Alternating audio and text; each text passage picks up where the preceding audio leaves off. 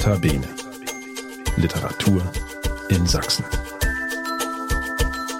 Hallo, das ist der Podcast des Sächsischen Literaturrates. Wir sind der Dachverband sächsischer Literaturvereine und Institutionen und wir wollen die Literaturszene in Sachsen hörbar machen. Mein Name ist Bettina Baltschew, ich bin eine der beiden Geschäftsführerinnen des Sächsischen Literaturrates und heute bin ich zu Gast beim Ostra-Gehege, der Zeitschrift für Literatur und Kunst aus Dresden. Genauer gesagt bin ich verabredet mit Axel Helbig und Patrick Wilden, die beide entscheidenden Anteil daran haben, dass das schöne Blatt viermal im Jahr erscheint und das schon seit fast 30 Jahren. Wir sind verabredet im Kulturpalast, in den städtischen Bibliotheken Dresden, in einem Raum, in dem die Klimaanlage ein bisschen rauscht und wir stellen uns einfach vor, wir sind am Meer. Herzlich willkommen Axel Helbig und Patrick Wilden bei Notabene Literatur in Sachsen. Schönen guten Tag. Das freut uns natürlich, dass Ostra-Gehege Aufmerksamkeit genießt. Und ich will auch gleich anfügen, dass es natürlich noch zwei Redakteure gibt, die heute nicht da sind, nämlich Annette Groh und Aaron Koban und natürlich unseren guten Geist Andreas Bayer und noch viele helfende Hände, die hinter uns stehen, ohne die das alles nicht so glatt laufen würde. Genau, und Jetzt sind Sie beide hier bei uns und äh, bevor wir mal über, das, über die Zeitschrift sprechen und über das Projekt und was alles da dran hängt, fände ich schön, wenn Sie sich mal ein bisschen vorstellen, wer Sie denn sind, wie es denn dazu kam, dass Sie beide ausgerechnet beim Ostra-Gehege gelandet sind. Äh, vielleicht Patrick Wilden, wollen Sie anfangen? Ja, gerne. Also ich freue mich natürlich auch jetzt hier zu sitzen und als Redakteur äh, Rede und Antwort zu stehen. Wie kam ich zum Ostra-Gehege? Ich bin gefragt worden und zwar durch meinen Kollegen, der jetzt hier mit am Tisch sitzt. Äh, das ist schon ein paar Jahre her. Ja, ich glaube, in der Zeit gab es äh, Fluktuationen an der Redaktionsspitze. Das Redaktionsteam wechselt ja immer mal. Also zurzeit sind wir vier Redakteure. Gewöhnlich sind es drei. Und damals fiel, glaube ich, die dritte Redakteurin, Jane Eagle, fiel dann aus, hatte angekündigt aufzuhören. Und dann wurde ich gefragt und bin quasi erstmal so reingerückt als Redaktionsassistent. Dann gab es noch ein Interim mit Ulf Großmann, der auch schon mehrfach Redakteur war. Und ja, seit wie vielen Jahren? Fünf Jahren, sechs Jahren bin ich jetzt auch in der Redaktion. Wahrscheinlich länger. Jetzt haben Sie mir gesagt, wie Sie Redakteur geworden sind, aber Axel Helbig hat Sie wahrscheinlich nicht ohne Grund gefragt. Was haben Sie denn mit der Literatur? Sie sind ja Dichter, das kann man, glaube ich, schon mal verraten, aber vielleicht gehört ja noch ein bisschen mehr dazu. Ja, ich bin Dichter. Ich bin nach Dresden gezogen 2004 und quasi erst in Dresden zum Dichter geworden. Ich weiß nicht, irgendwie hat die Stadt, andere sind aus Dresden geflüchtet, um Dichter zu werden. Ich bin hierher gezogen, um Dichter zu werden. Ja, ich habe mich halt über, über Jahre versucht, irgendwie in die Literaturszene so ein bisschen der Stadt einzubringen. Ich bin auch Mitglied im Literaturforum Dresden. Äh, seit 2008 haben wir Lesungen organisiert und es nahm dann so seinen Lauf. Und offenbar ist der Ruf, den ich dann offenbar hatte, von dem ich mir selber nicht so ganz klar bin, auch zum Ostra-Gehege gelangt. Und Axel Helbig, Sie sind schon wesentlich länger dabei. Gehören Sie eigentlich zum Gründungsteam der Zeitschrift? Ich gehöre nicht zum Gründungsteam, aber ich mich recht erinnere, ist die Nummer 13 schon, ist in der Nummer 13 schon ein Text von mir gewesen und ab der Nummer 15 gehöre ich dem Redaktionsteam an.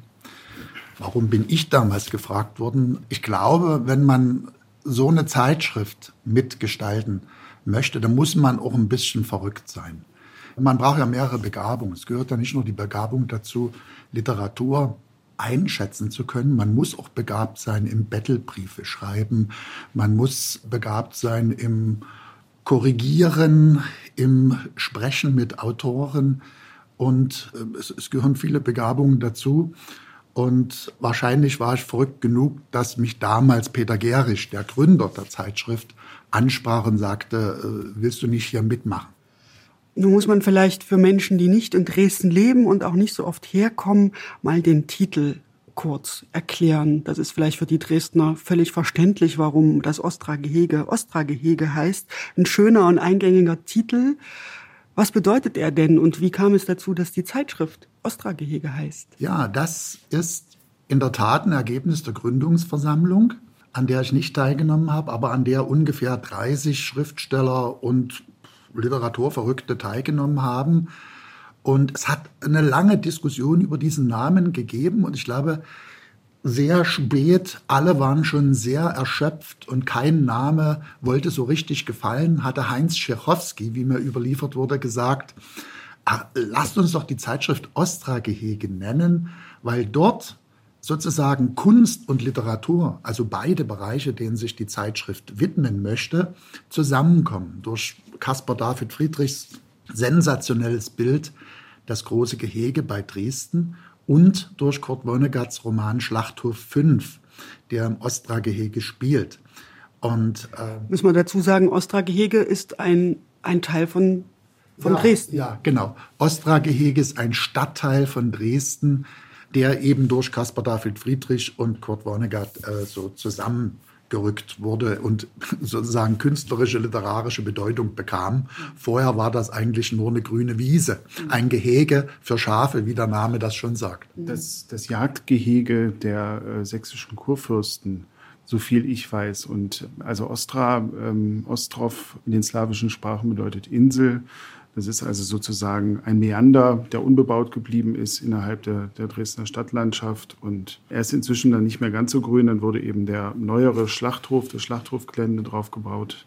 Heute ist da die Messe untergebracht. Sportanlagen zuhauf, also große Sporthallen. Die, die Eishockeymannschaft spielt dort. Jetzt wird gerade wieder ein großes Leichtathletikstadion wohl errichtet. Es ist einiges los im Ostergehege. Eigentlich, eigentlich ein unliterarischer Ort. Ne? Ja, oder, oder ihn neu und schreibt dann einen spannenden Roman über das neue Ostra-Gehege. Sie haben gerade Kurt Vonnegut erwähnt. Er wird auch als Gründungsmitglied irgendwo mit aufgezählt. Wie kam es denn zu dieser diesem also der, Zusammenkunft? Der Ehrgeiz der Gründungsmannschaft, also dieser ungefähr 30 Leute, hat wohl, nachdem man beschlossen hat, diesen Roman mit dem Gründungsmythos zu verbinden, dazu geführt, dass man mit ihm Verbindung aufgenommen hat, er hoch erfreut war und natürlich auch die Ehrenmitgliedschaft nicht abgeschlagen hat. Ja, also eine illustre Ehrenmitgliedschaft gehört auch zum Ostra-Gehege. Wenn man die Zeitschrift in die Hand nimmt, da fallen einem zuerst mal Äußerlichkeiten auf. Ein großes Format, sehr hochwertiges Papier und jedes Cover ist ganz von einem Kunstwerk eingenommen. Im Inneren findet der Leser und die Leserin dann eine Mischung aus Lyrik, Prosa, Essays, aber auch Interviews mit Dichtern, Rezensionen und weitere Kunstwerke. Lassen Sie uns doch mal darüber sprechen, wie so ein Heft entsteht. Wie finden Sie als Macher der Zeitschrift die Autoren und Autorinnen, Künstlerinnen, Künstlerinnen zusammen? Wie stellt man sich so einen Prozess vor? Das Blatt kommt viermal im Jahr raus, haben wir, glaube ich, schon gesagt. Und äh, Axel Helbig hat gerade gesagt, er hat bei der Nummer 15 angefangen. Wir sind mittlerweile bei Nummer 105. Wie, wie entsteht so eine Zeitschrift? Also Ostra-Gehege ist eine Zeitschrift, die grundsätzlich weniger auf Themenhefte setzt. Das ist ein bisschen dabei, äh, sich zu ändern, weil wir auch immer Schwerpunkte eben machen. Das hat sich so ein bisschen auch aus Finanzierungsgründen äh, eingeschlichen, dass wir dann, also wie im äh, aktuellen Heft einen Flandern-Niederlande Poesieschwerpunkt reinnehmen, weil sowas dann gefördert wird. Oder wir haben gerne im Dezemberheft einen Slowakei-Schwerpunkt. Wir hatten schon ganze Hefte, die wir nur mit tschechischen Autoren gemacht haben. Das sind so neuere Entwicklungen. An und für sich haben wir Grundrubriken, die halt immer bedient werden, wie zum Beispiel die Lagebesprechung, die Poesierubrik, wo immer ein Gastredakteur jemanden anderen, der noch keine Publikation hat, im schlechtesten oder Idealfall vorstellt. Ansonsten sind wir also sehr stark auch darauf angewiesen, dass uns Texte gesandt werden. Und wir haben vier Redakteure, die diese Texte dann lesen und auswerten. Aber eben die Mischung macht es am Ende. Ne? Da muss man wahrscheinlich auch immer schauen, wie, wie die Sachen zusammenpassen, oder? Ja, also wir planen sozusagen keine Hefte. Also das ist jetzt mit Themenheft ja oft gemeint, dass man sagt, jetzt macht man das Heft zum Umwelt oder das Heft zum Meer, wo wir jetzt sitzen, oder das Heft zum Wald. Sowas machen wir nicht, sondern wir verlassen uns eigentlich im Grunde auf das Material, das uns in dem letzten Quartal erreicht vor der jeweiligen Redaktionssitzung. Wir haben dann einige Rubriken wie Lagebesprechung, wo es also um neue Entwicklungen in der Lyrik geht oder Übersetzungsprojekte. Aber im Großen und Ganzen drängen eigentlich die Texte ins Heft, die gerade ganz frisch in der Redaktion eingetroffen sind. Und in welchen Ausmaßen muss man sich das vorstellen? Sie haben ja mittlerweile ein ziemliches Renommee. Mit wie vielen Texten kämpfen Sie da jedes Quartal? Früher ging ja alles gemütlich zu mit der Deutschen Post. Berittene Reiter der Deutschen Post haben die Briefe vorbeigebracht. Und jetzt. Deswegen äh, die Postmeilensäulen, ne? das ist äh, kein Witz. Ja, also wir wurden immer gefunden noch von den Postreitern. Aber seit es das Internet gibt, reicht ja ein Klick aus eines jungen Dichters und er kann sofort in einer Sekunde 100 Zeitschriften mit seinen Gedichten versorgen. Manche schicken ganze Gedichtbände oder Romane.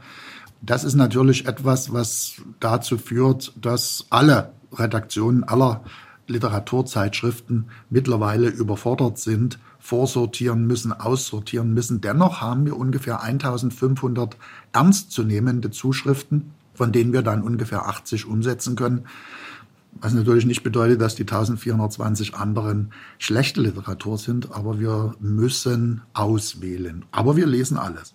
Und was sind dann die Kriterien für so eine Auswahl, wenn Sie sagen 80 aus 1500?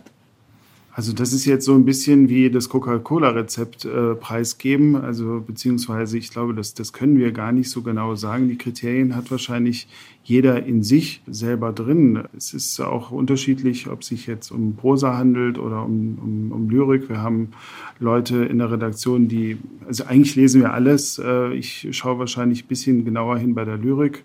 Äh, Axel Helbig ist selber Herausgeber von mehreren Lyrik-Anthologien, hat da auch sehr einen scharfen Blick schwierig zu sagen. Also äh, das Wort Qualität hat ein bisschen gelitten. Das ist, sollte immer das äh, natürlich das Hauptkriterium sein, aber da schweige ich. Sag du was. Ja, ich würde sagen, Qualität kommt durch unser gewähltes Verfahren zustande. Wir sind vier Redakteure, die durchaus unterschiedliche Sichten auf die Gegenwartsliteratur haben. Und wir haben zum Beispiel einen Grundsatz, es wird nur ein Text veröffentlicht, der von allen vier Redakteuren gut geheißen wird. Das heißt also, schon 3 zu 1 ist sehr problematisch. Da muss derjenige, der diesen Text also nicht im Heft haben möchte, ausführlich erklären, warum nicht. Das sind dann die längsten Diskussionen. Aber wenn einer das sehr gut begründen kann, sagen dann auch die anderen drei, Nein, so ist es nicht. Und dieses Verfahren ist eigentlich ein qualitätssicherndes Verfahren, weil untrüglich ein Text sich gegen vier verschiedene Geschmäcker behaupten muss und damit ist auch Geschmäcklerei irgendwie ausgeschieden als Kriterium. Sozusagen das Acht-Augen-Prinzip. Ja, kann man so sagen. Wobei die acht Augen nicht immer gleichzeitig sehen. Das haben wir jetzt in der Corona-Zeit ein bisschen gemerkt wo wir aus verschiedenerlei Gründen äh, dann die Redaktionssitzungen, zu denen wir uns eigentlich immer alle vier, also mindestens drei, aber meistens zu, zu viert dann treffen, nicht wahrnehmen konnten und es dann äh, mit Sortierlisten, also so, so besten Listen sozusagen ging und wir uns dann am Telefon darüber verständigt haben. Man muss das zu dem Verfahren, was Axel Helbig gerade angedeutet hat, gehört, gehören halt auch so Bewertungskriterien so sehr gut, kann man machen, geht gar nicht, äh, ne, so, um das mal grob zu sagen. Und das wird natürlich dann irgendwie zusammengeschmissen, diese Bewertungslisten. Äh, da mussten wir uns dann am Telefon darüber verständigen. Und da ist es tatsächlich dann auch mal passiert, dass äh, vielleicht nicht die ganze Redaktion hinter jedem Text gestanden hat. Das hat ein, zwei Mal so, so Ausschläge gegeben, die aber vielleicht dann auch mal wieder ganz gut gewesen sind. Also dann sind vielleicht ein bisschen experimentellere Texte auch mal ins Heft gerückt. Ne? Das ist bei vier Leuten, die irgendwie da, also die sich quasi arrangieren müssen, ist unter Umständen nicht der avantgardistischste Text, der dann gewählt wird. Jetzt haben wir über die Literatur gesprochen und wie kommt die Kunst ins Blatt? Sind das Kunstwerke, die auch für die Zeitschrift entstehen oder wie, wie, wie fügt sich das rein? Ist, ist erst die Literatur da und dann kommt die Kunst dazu oder? Es ist eher umgekehrt. Also oft ist die Kunst schon vorher da. Das hängt damit zusammen, dass wir natürlich uns nicht anmaßen, als Literaturredakteure gleichzeitig allwissend im Bereich der aktuellen Kunst zu sein, sondern wir verlassen uns da sehr auf Kunstkritiker, mit denen wir langfristig teilweise über Jahrzehnte schon zusammenarbeiten. Und das ist ein sehr gutes Prinzip. Vielleicht bräuchten wir da sogar noch mal eine interessante Kunstkritikerstimme aus dem Leipziger Raum, um Leipziger Kunst besser spiegeln zu können. Das fehlt uns derzeit. Aber diese Leute machen uns Vorschläge, die wir dann in der Redaktion diskutieren und wir schauen dann, uns natürlich die Bilder sehr genau an und dann kommt es zu äh, Publikationsangeboten an die Künstler. Jetzt haben Sie es so im Nebensatz schon mal gesagt, es ist natürlich ein Literatur, eine Literaturzeitschrift aus Dresden. Sie kriegen Zuschriften wahrscheinlich aus dem ganzen deutschsprachigen Raum. Sie kriegen und aus dem Ausland und trotzdem könnte ich mir vorstellen, dass da auch Dresden drinsteckt, so einfach gedanklich. Kann man das irgendwie beschreiben? Ist es eine Dresdner Zeitschrift auch, weil sie hier entsteht? Und woran würde man das merken? Ich denke, dass es, das ist vielleicht traurig für manchen Dresdner zu hören, keine Dresdner Zeitschrift in dem Sinne ist. Es ist auch keine sächsische Zeitschrift in dem Sinne. Es ist eine deutsche Literaturzeitschrift und wir merken das, dass die Wahrnehmung in der Schweiz und in Österreich und bei all diesen Deutschen, die im Ausland leben, und das sind gar nicht wenige, sehr groß ist und dass die uns selbstverständlich als ihr Sprachrohr ansehen. Das heißt also, unser Herz schlägt natürlich immer auch für das, was hier passiert. Also wenn in Dresden irgendein Preis vergeben wird oder ein Festival stattfindet, sind wir vor Ort. Und das, was uns dort beeindruckt, das findet dann oft auch ins Heft hinein. Auch Partnerschaften haben wir äh, geschlossen. Wir sind zum Beispiel Medienpartner des Chamisso-Preises Hellerau oder wir haben sehr oft über die Vergabe des Lessing-Preises in Kamenz berichtet oder über den Dresdner Lyrikpreis. Das ist klar, dass das, was nah ist, auch stärker irgendwie an die Tür klopft. Aber im Großen und Ganzen haben wir geradezu einen globalen Blick, den natürlich vor allen Dingen durch die Übersetzer, die auch aus allen Gegenden der Welt uns finden und uns mit interessanten Angeboten versorgen. Und trotzdem, Patrick Wilden, Sie haben es vorhin auch schon mal so angedeutet, es gibt schon auch einen Fokus Osteuropa, oder? Der Fokus Osteuropa ist, glaube ich, in der Gründungszeit und in der ersten Zeit noch viel stärker gewesen. Da kann ich jetzt nicht so aus dem Nähkästchen plaudern. Ich sage jetzt mal, zu meiner Zeit hat sich das ähm, zunächst mal vor allem auf die äh, tschechische Literatur hin zubewegt weil wir da auch einfach Übersetzerinnen in dem Fall hatten, die Angebote gemacht haben. Also wir haben zwei Ausgaben gemacht äh, mit Martina Lisa aus Leipzig und Daniela Pusch aus Düsseldorf.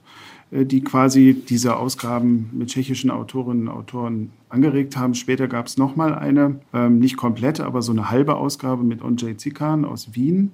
Inzwischen haben wir äh, mit Andrea Reynolds aus äh, Leipzig eine... Stefanie Bose. Stefanie Bose, genau. Zwei feste Ansprechpartnerinnen für slowakische Literatur.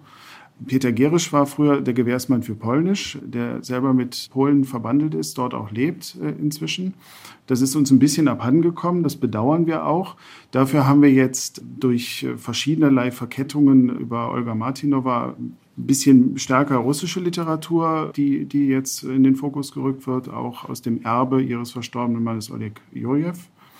Es gibt aber auch den Gegentrend und oder die Gegentrends, schweizerische Literatur. Axel hatte schon angesprochen. Wir hatten also richtige Schweiz-Schwerpunkte über die, über die Lagebesprechungsrubrik mit Beat Matzenauer vor ein paar Jahren. Durch Förderungen pro Helvetia haben wir viele Autoren von dort und aber auch Flandern Niederlande äh, durch unseren sehr schätzenswerten Übersetzer Stefan Wiczorek, der also auch inzwischen kann man fast sagen, einmal im Jahr Dossiers liefert. Also so, es ist, ist eine, eine bunte Mischung, die man auf alle Fälle noch bunter machen könnte. Allerdings haben wir nur vier Ausgaben im Jahr. Also wahrscheinlich müssten Sie jede Woche eine Ausgabe machen, um alles unterzukriegen. Ja, wir müssten jede Woche eine Ausgabe machen. Wir könnten wahrscheinlich auch jede Woche eine Ausgabe mit Übersetzungen machen. Also das erreicht uns wirklich von überall her. Ich will noch mal ergänzen, also es stimmt eigentlich schon, dass wir im deutschsprachigen Raum die Zeitschrift sind, die am stärksten und langfristigsten den Blick zu den osteuropäischen Literatoren schwenkt. Und das wird auch so bleiben und das wird auch ein andauerndes Engagement sein. Aber in der Tat haben, äh, haben wir auch Schwerpunkte gehabt mit Autoren aus den USA, aus England. Wir haben in Südamerika mehrfach durchquert. Wir hatten südafrikanische Autoren und aus dem Nahen Osten Autoren. Wir hatten einen Taiwan-Sonderschwerpunkt, also ähm, australische Autoren oder Ja, es gibt ja dort auch Deutsche, die an australischen Unis arbeiten und die dort Autoren entdecken, diese übersetzen ja, und mit denen gemeinsam stimmt. auf uns zukommen und so also ganz mhm. interessante Begegnungen stattfinden. Das ist also unglaublich, wie klein auch die Welt ist und wie häufig Leute aus den entlegensten Gegenden anklopfen. Auch Deutsche, die in Uruguay oder Brasilien oder in den USA leben, äh, sind Zubringer von Texten. Jetzt haben Sie gerade von Begegnungen gesprochen. Da sind natürlich wahrscheinlich erstmal Begegnungen auf dem Papier, aber wenn man, wenn man so global reist mit der Literatur, hat das denn dann auch Folgen, dass man selber reist oder dass man Besuch bekommt? Ja, das sind mitunter sind Autoren, die wir publiziert hatten, plötzlich auch in Dresden gewesen. Äh, Les Murray zum Beispiel hatte hier in, in, in Dresden plötzlich eine Lesung mhm. und Volker Silaff, Dresdner Autor, hat die Gelegenheit genutzt, ihn für Ostra-Gehege zu interviewen. Mhm. Also manchmal schaut einer aus der entlegensten Ecke der Welt hier vorbei und sitzt dann plötzlich im Ostra-Gehege Kaffee, wenn wir das so sagen. Ne? Und wenn, wenn das Blatt da ist, dann findet das natürlich seine Leser. Sie haben gerade gesagt, es geht über die Grenzen des deutschsprachigen Raumes hinaus. Aber hier in Dresden sind Sie auch aktiv mit Veranstaltungen. Also es bleibt nicht dabei, dass man nur das Heft bekommt, sondern es gibt auch immer Reihen, die das begleiten, oder? Ja, äh, das machen wir auf alle Fälle. Man muss natürlich wie immer ein bisschen schauen, äh, wie kann man das finanzieren. Da gibt es Möglichkeiten.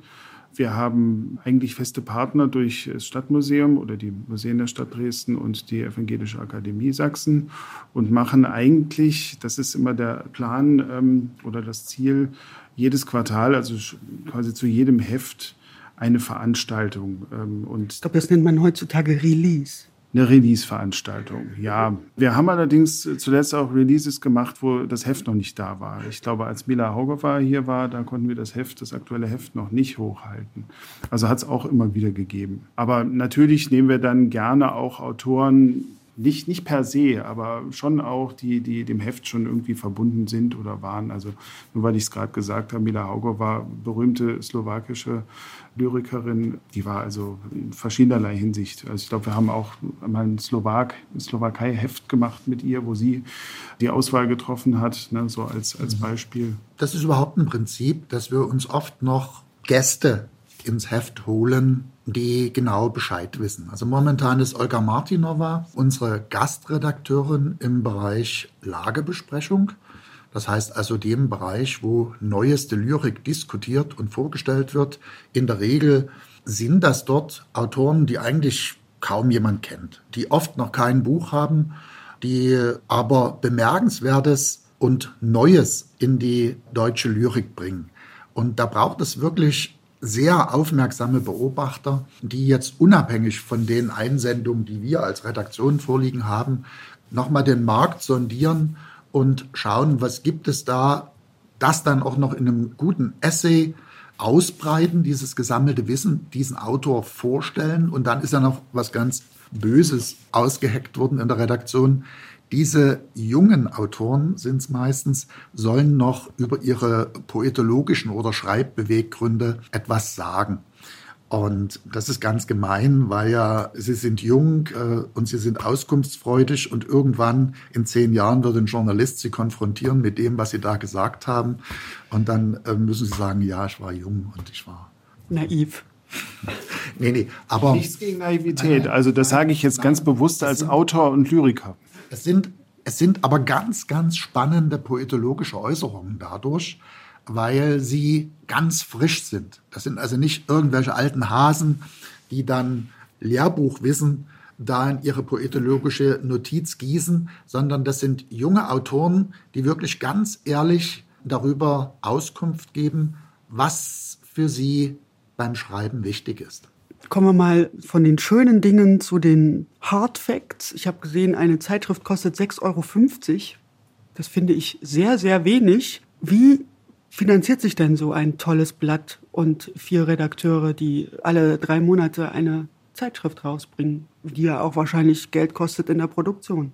Ja, 6,50 Euro sind auf dem freien Markt nicht zu machen. Also wenn wir keine Unterstützung kriegen würden von staatlichen oder wie auch immer Stiftungen, Stellen, äh, dann würde die Zeitschrift wahrscheinlich das Dreifache kosten oder das Vierfache. Also dann wäre jedes, jedes Heft äh, hätte einen Buchpreis von um die 20 Euro.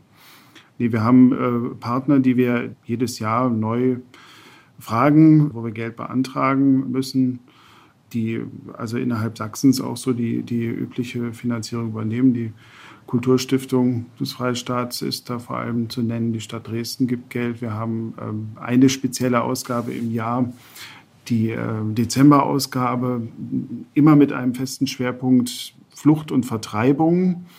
Ich lasse es mal so da stehen, der vom Innenministerium, vom Sächsischen gefördert wird.